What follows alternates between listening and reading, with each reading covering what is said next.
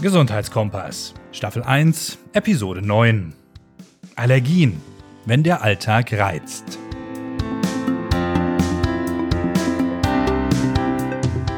In diesem Podcast sprechen wir einmal im Monat mit Experten aus Sachsen-Anhalt über Gesundheit. Mein Name ist Stefan B. Westphal.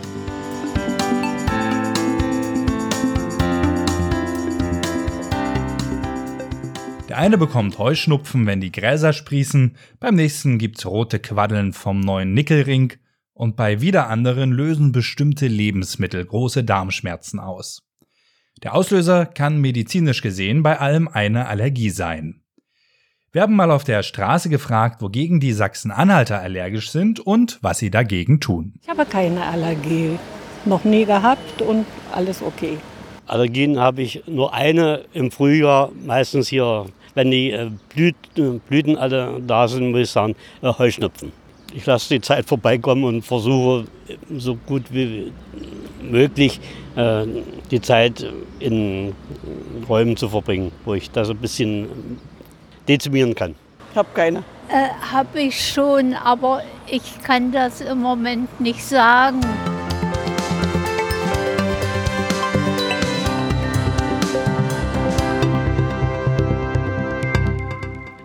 Am Universitätsklinikum in Halle beschäftigt sich unter anderem Dr. Burkhard Kreft mit dem Thema Allergien. Er ist Oberarzt, Facharzt für Dermatologie und Venerologie, Allergologie und Berufsdermatologie in der Klinik und Poliklinik für Dermatologie und Venerologie. Mit ihm habe ich mich über das Thema Allergien unterhalten.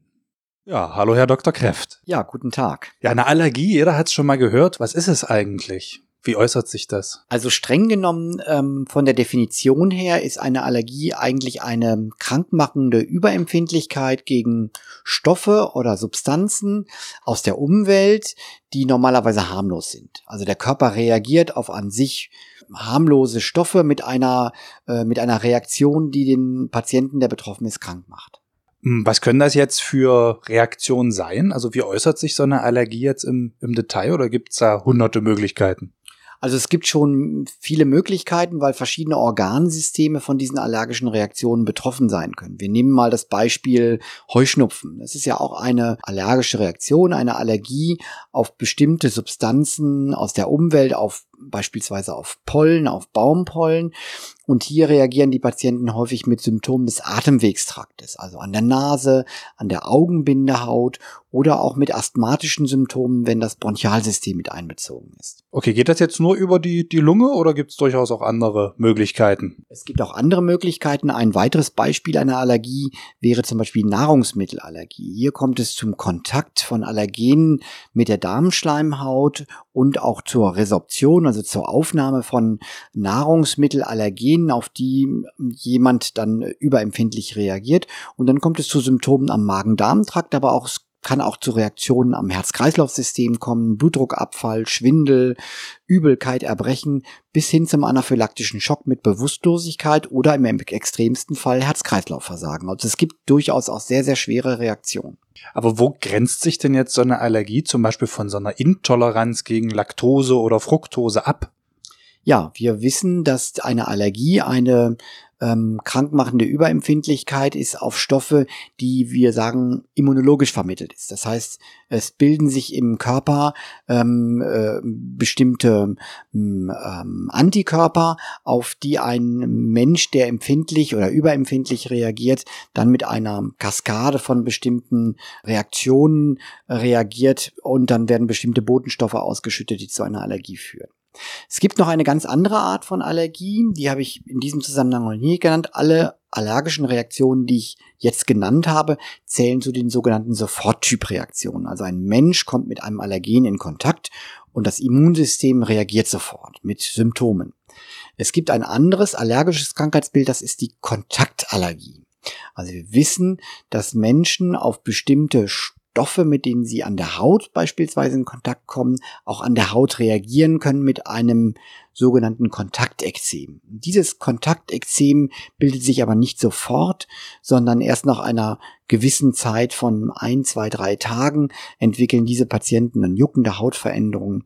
Wir kennen das alle. Menschen mit einer Nickelallergie, also die eine Überempfindlichkeit auf Nickel haben, entwickeln dann bei Kontakt zu Nickel über Modeschmuck beispielsweise nach mehreren Tagen so ein allergisches Kontaktexem, wenn diese Patienten eine entsprechende Überempfindlichkeit da haben. Wenn ich jetzt gegen irgendwas allergisch bin, habe ich das dann schon immer mein Leben lang oder kann sich sowas auch im Laufe der Zeit entwickeln? Nein, in der Regel erwirbt man diese Allergie. Also eine Allergie hat man nicht mit Geburt, sondern man erwirbt diese Allergie ähm, durch, in der Regel durch wiederholten Kontakt mit den Allergenen.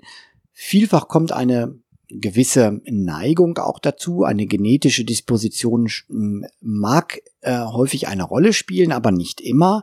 Aber wichtig, wichtige Voraussetzung dafür, eine Allergie zu entwickeln, ist, dass ähm, man wiederholt mit dem äh, Allergen in Kontakt kommt und das Immunsystem lernt hier allergisch darauf zu reagieren. Also ich komme mit irgendwas in Kontakt durch die Atemwege oder berühre es, was sonst nichts ausgelöst hat. Wo sagen Sie, dann sollte ich dann mal zum Arzt gehen bei, bei den Symptomen? Also was ist jetzt so vom natürlichen, wenn ich jetzt vielleicht mal ein Stück schlechten Apfel gegessen habe oder so, denn ungewöhnlich, so wo Sie sagen würden, dann unbedingt sofort zum Arzt. Also wenn wir beim Thema Nahrungsmittelallergie schon sind, dann äh, sollte man dann Symptome abklären lassen, wenn beispielsweise beim Verzehr von Nahrungsmitteln ungewöhnliche Schwellen, äh, Schwellungen im äh, Rachenbereich auftreten, eine Durchfallsymptomatik auftritt, Übelkeit auftritt, Brust, Druck auf dem Brustkorb, Atemnot, das sind Dinge, die nicht normal sind. Wenn wir nach dem Verzehr von Nahrungsmitteln nur eine Durchfallsymptomatik haben oder Bauchschmerzen, kann das natürlich auch einmal ein ganz ähm, ein gastroenterologisches Problem sein, was mit einer Allergie überhaupt nichts zu tun hat. Aber wenn Symptome aus mehreren Organsystemen zusammenkommen oder auch die Haut häufig reagiert, deswegen beschäftigen wir uns Dermatologen ja auch mit Allergien, dann sollte das abgeklärt werden und eine häufige klinische Symptomatik an der Haut.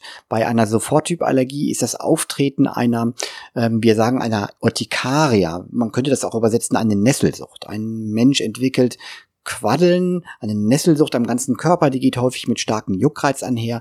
Und wenn das generalisiert, also am ganzen Körper auftritt oder die ähm, äh, Schleimhäute anschwellen im Mundbereich oder die Lippen dick werden, die Augenregion anschwillt, das sind Symptome, die auf eine allergische Reaktion hindeuten können.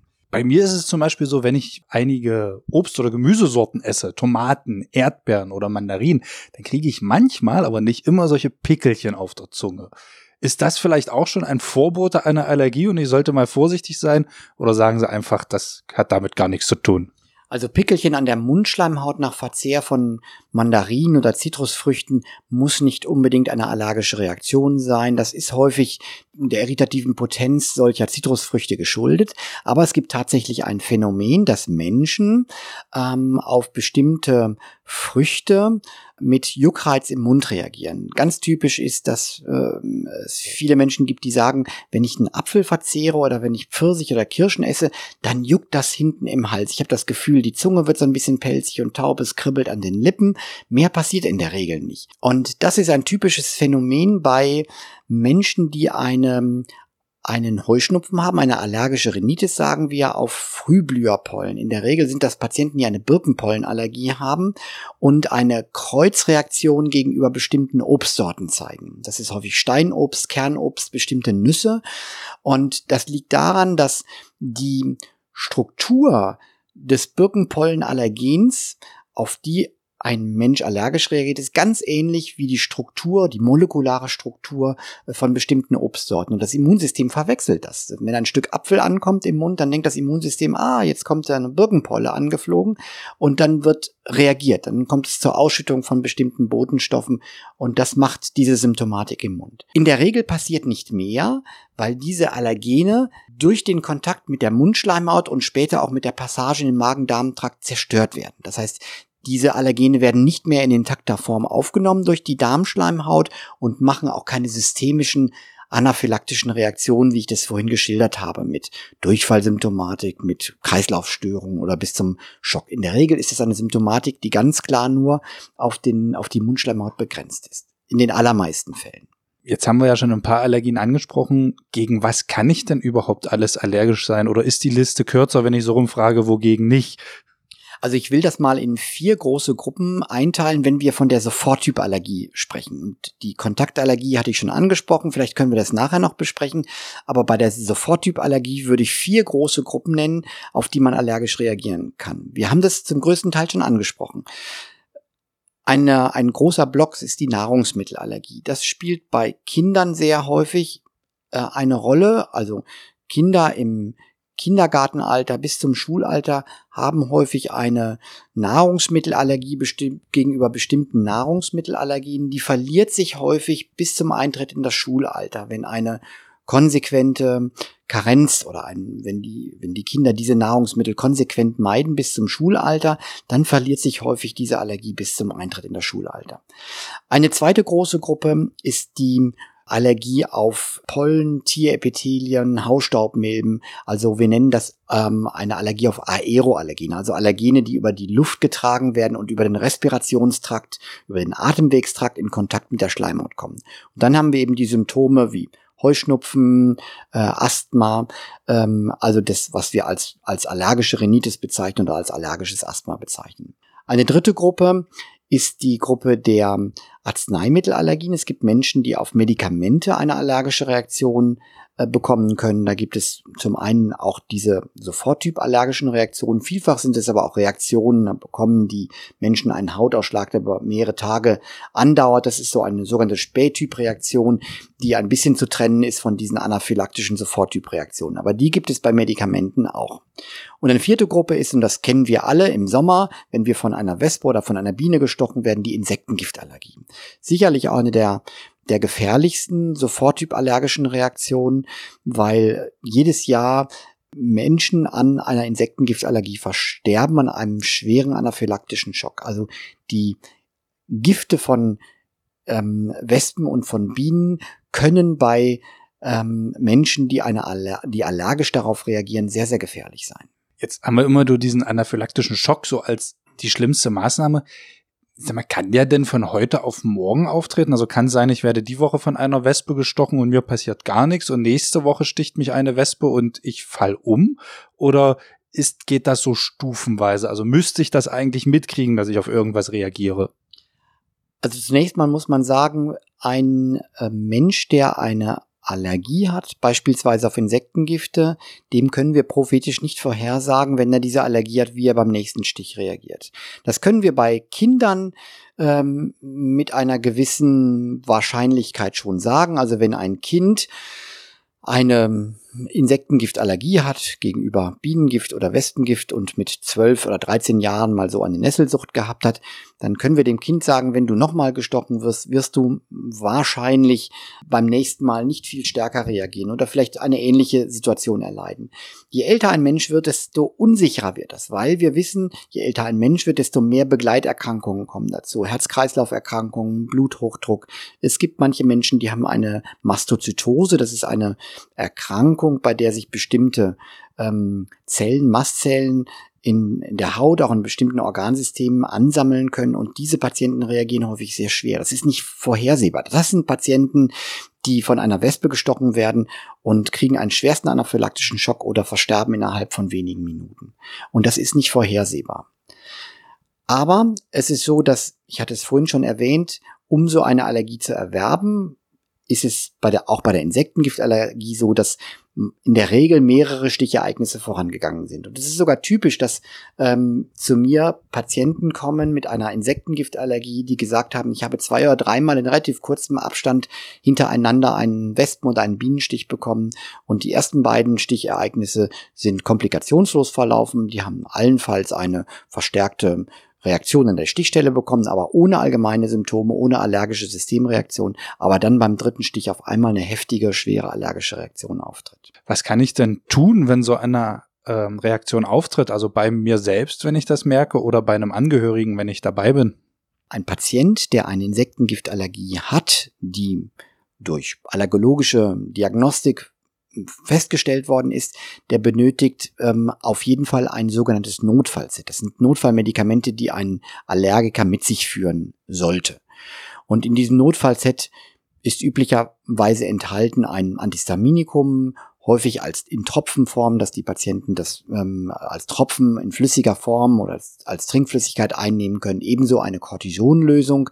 Aber ganz wichtig bei stattgehabten Kreislaufreaktionen im Rahmen einer allergischen Reaktion ist das Mitführen eines sogenannten Adrenalin-Autoinjektors. Das ist eine Spritze, die der Patient mit sich führt. Diese Spritze enthält Adrenalin. Das ist ein ein sehr herz-kreislauf-wirksames Medikament, die einer ähm, Anaphylaxie vorbeugen soll oder eine Anaphylaxie in der im Fortschreiten bremsen soll.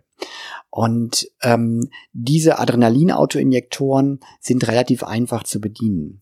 Aber die Patienten müssen hierüber aufgeklärt werden, wie das funktioniert. Man muss das mit diesen Patienten trainieren, denn in der Notfallsituation haben die Patienten nicht den Kopf frei und auch nicht die Ruhe, dann sich in der Fachinformation durchzulesen, wie so ein Pen anzuwenden ist. Und deswegen gehört es dazu, dass die Patienten, wenn sie ein Notfallset mit sich führen, auch genau darüber informiert sind, wie dieses Notfallset anzuwenden ist und insbesondere ähm, die Anwendung des Adrenalin-Autoinjektors gut zu üben. Das ist immerhin das Medikament, was in einer schweren anaphylaktischen Situation am schnellsten von diesen Medikamenten wirkt.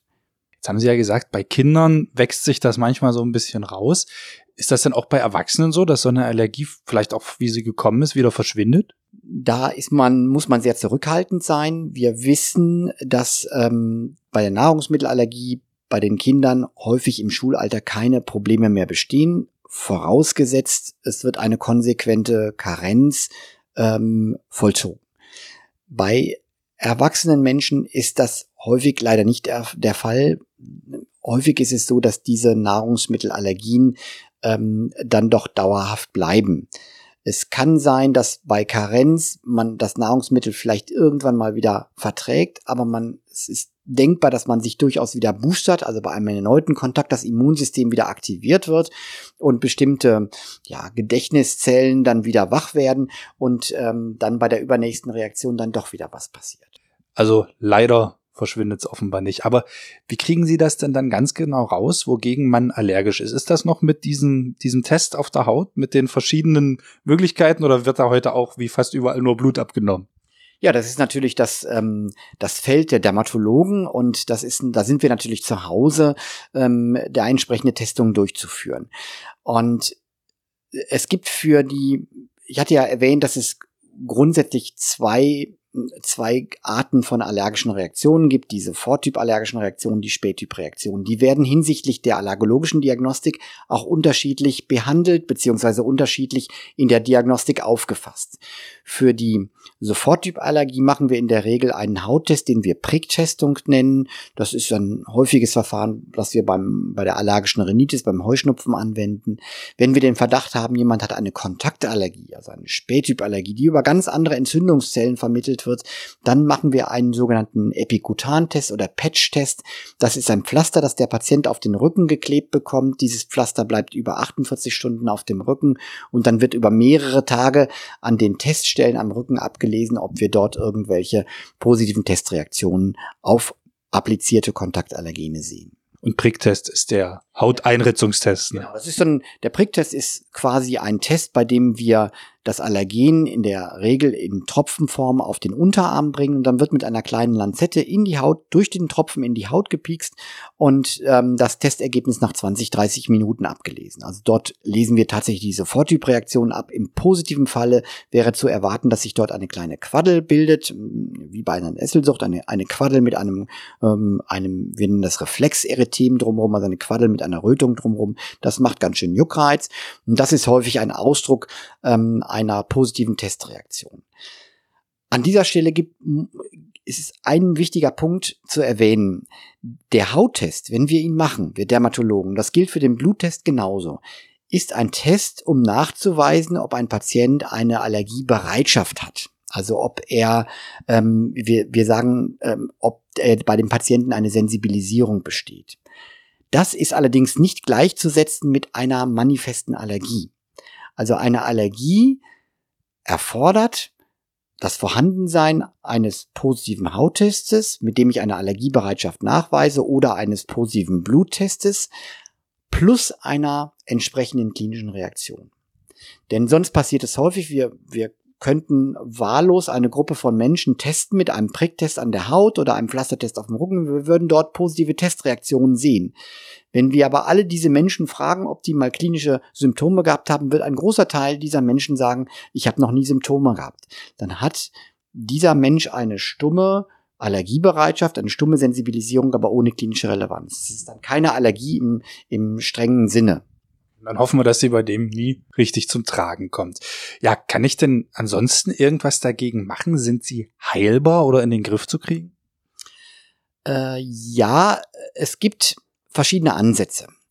Äh, wenn wir mal mit der Kontaktallergie anfangen, da müssen wir ganz klar sagen, das ist nicht heilbar. Jemand, der eine Kontaktallergie hat, also auf bestimmte Substanzen wie Nickel oder Duftstoffe ein Kontaktekzem bekommt, der muss dauerhaft und das heißt lebenslang eigentlich diese Substanzen meiden. Der bekommt einen Allergieausweis und in diesem Allergieausweis ähm, ist das ähm, äh, ist diese ähm, Substanz dokumentiert und da haben wir nur die Karenz. Bei den soforttyp-allergischen Reaktionen ist es bei den Nahrungsmitteln auch in der Regel so, dass ähm, wir, dass hier eine Karenz zu vollziehen ist, mit der Aussicht, dass im Kindesalter sich dann diese Nahrungsmittel vielleicht wieder verliert.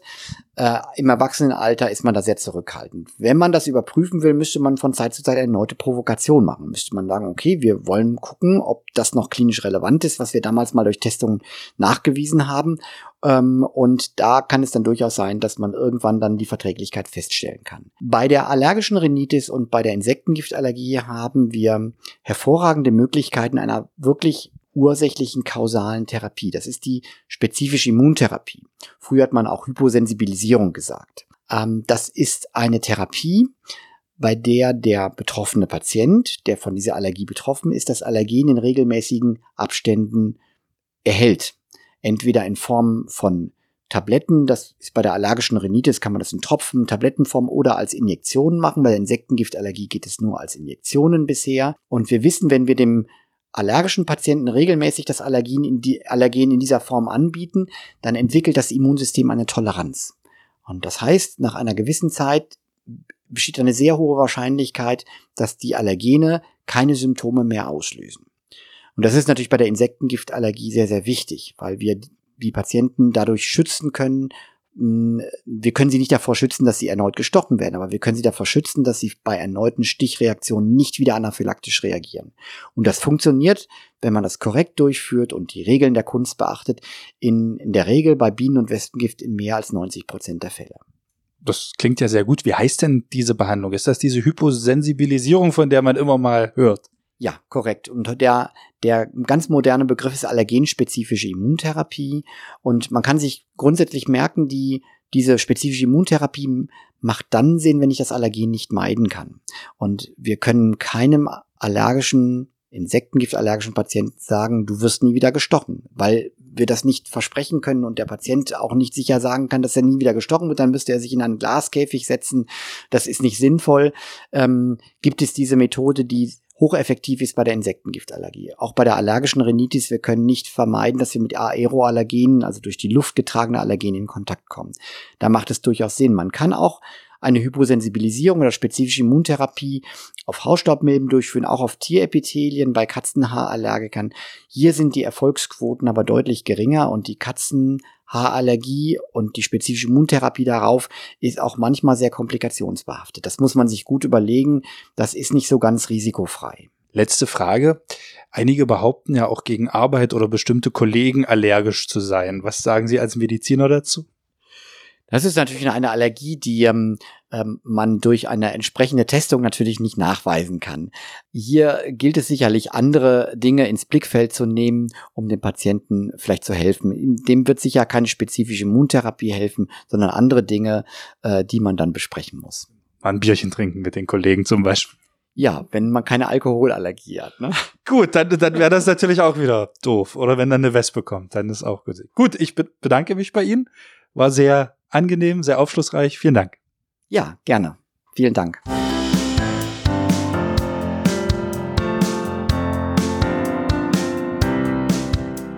Das war's für heute. Kritik und Wünsche schreiben Sie gern an stefan.westphal.dumont.de. Die Adresse, die steht auch nochmal unten in den Shownotes. Das war der Podcast Gesundheitskompass. Redaktion Stefan B. Westphal. Mitarbeit Chris Lucio Schönburg. Bearbeitung Thorsten Waschinski. Musik Christian Hoffmann. Aktuell arbeiten wir an neuen Folgen und melden uns bald wieder. Bis dahin, bleiben Sie bitte gesund.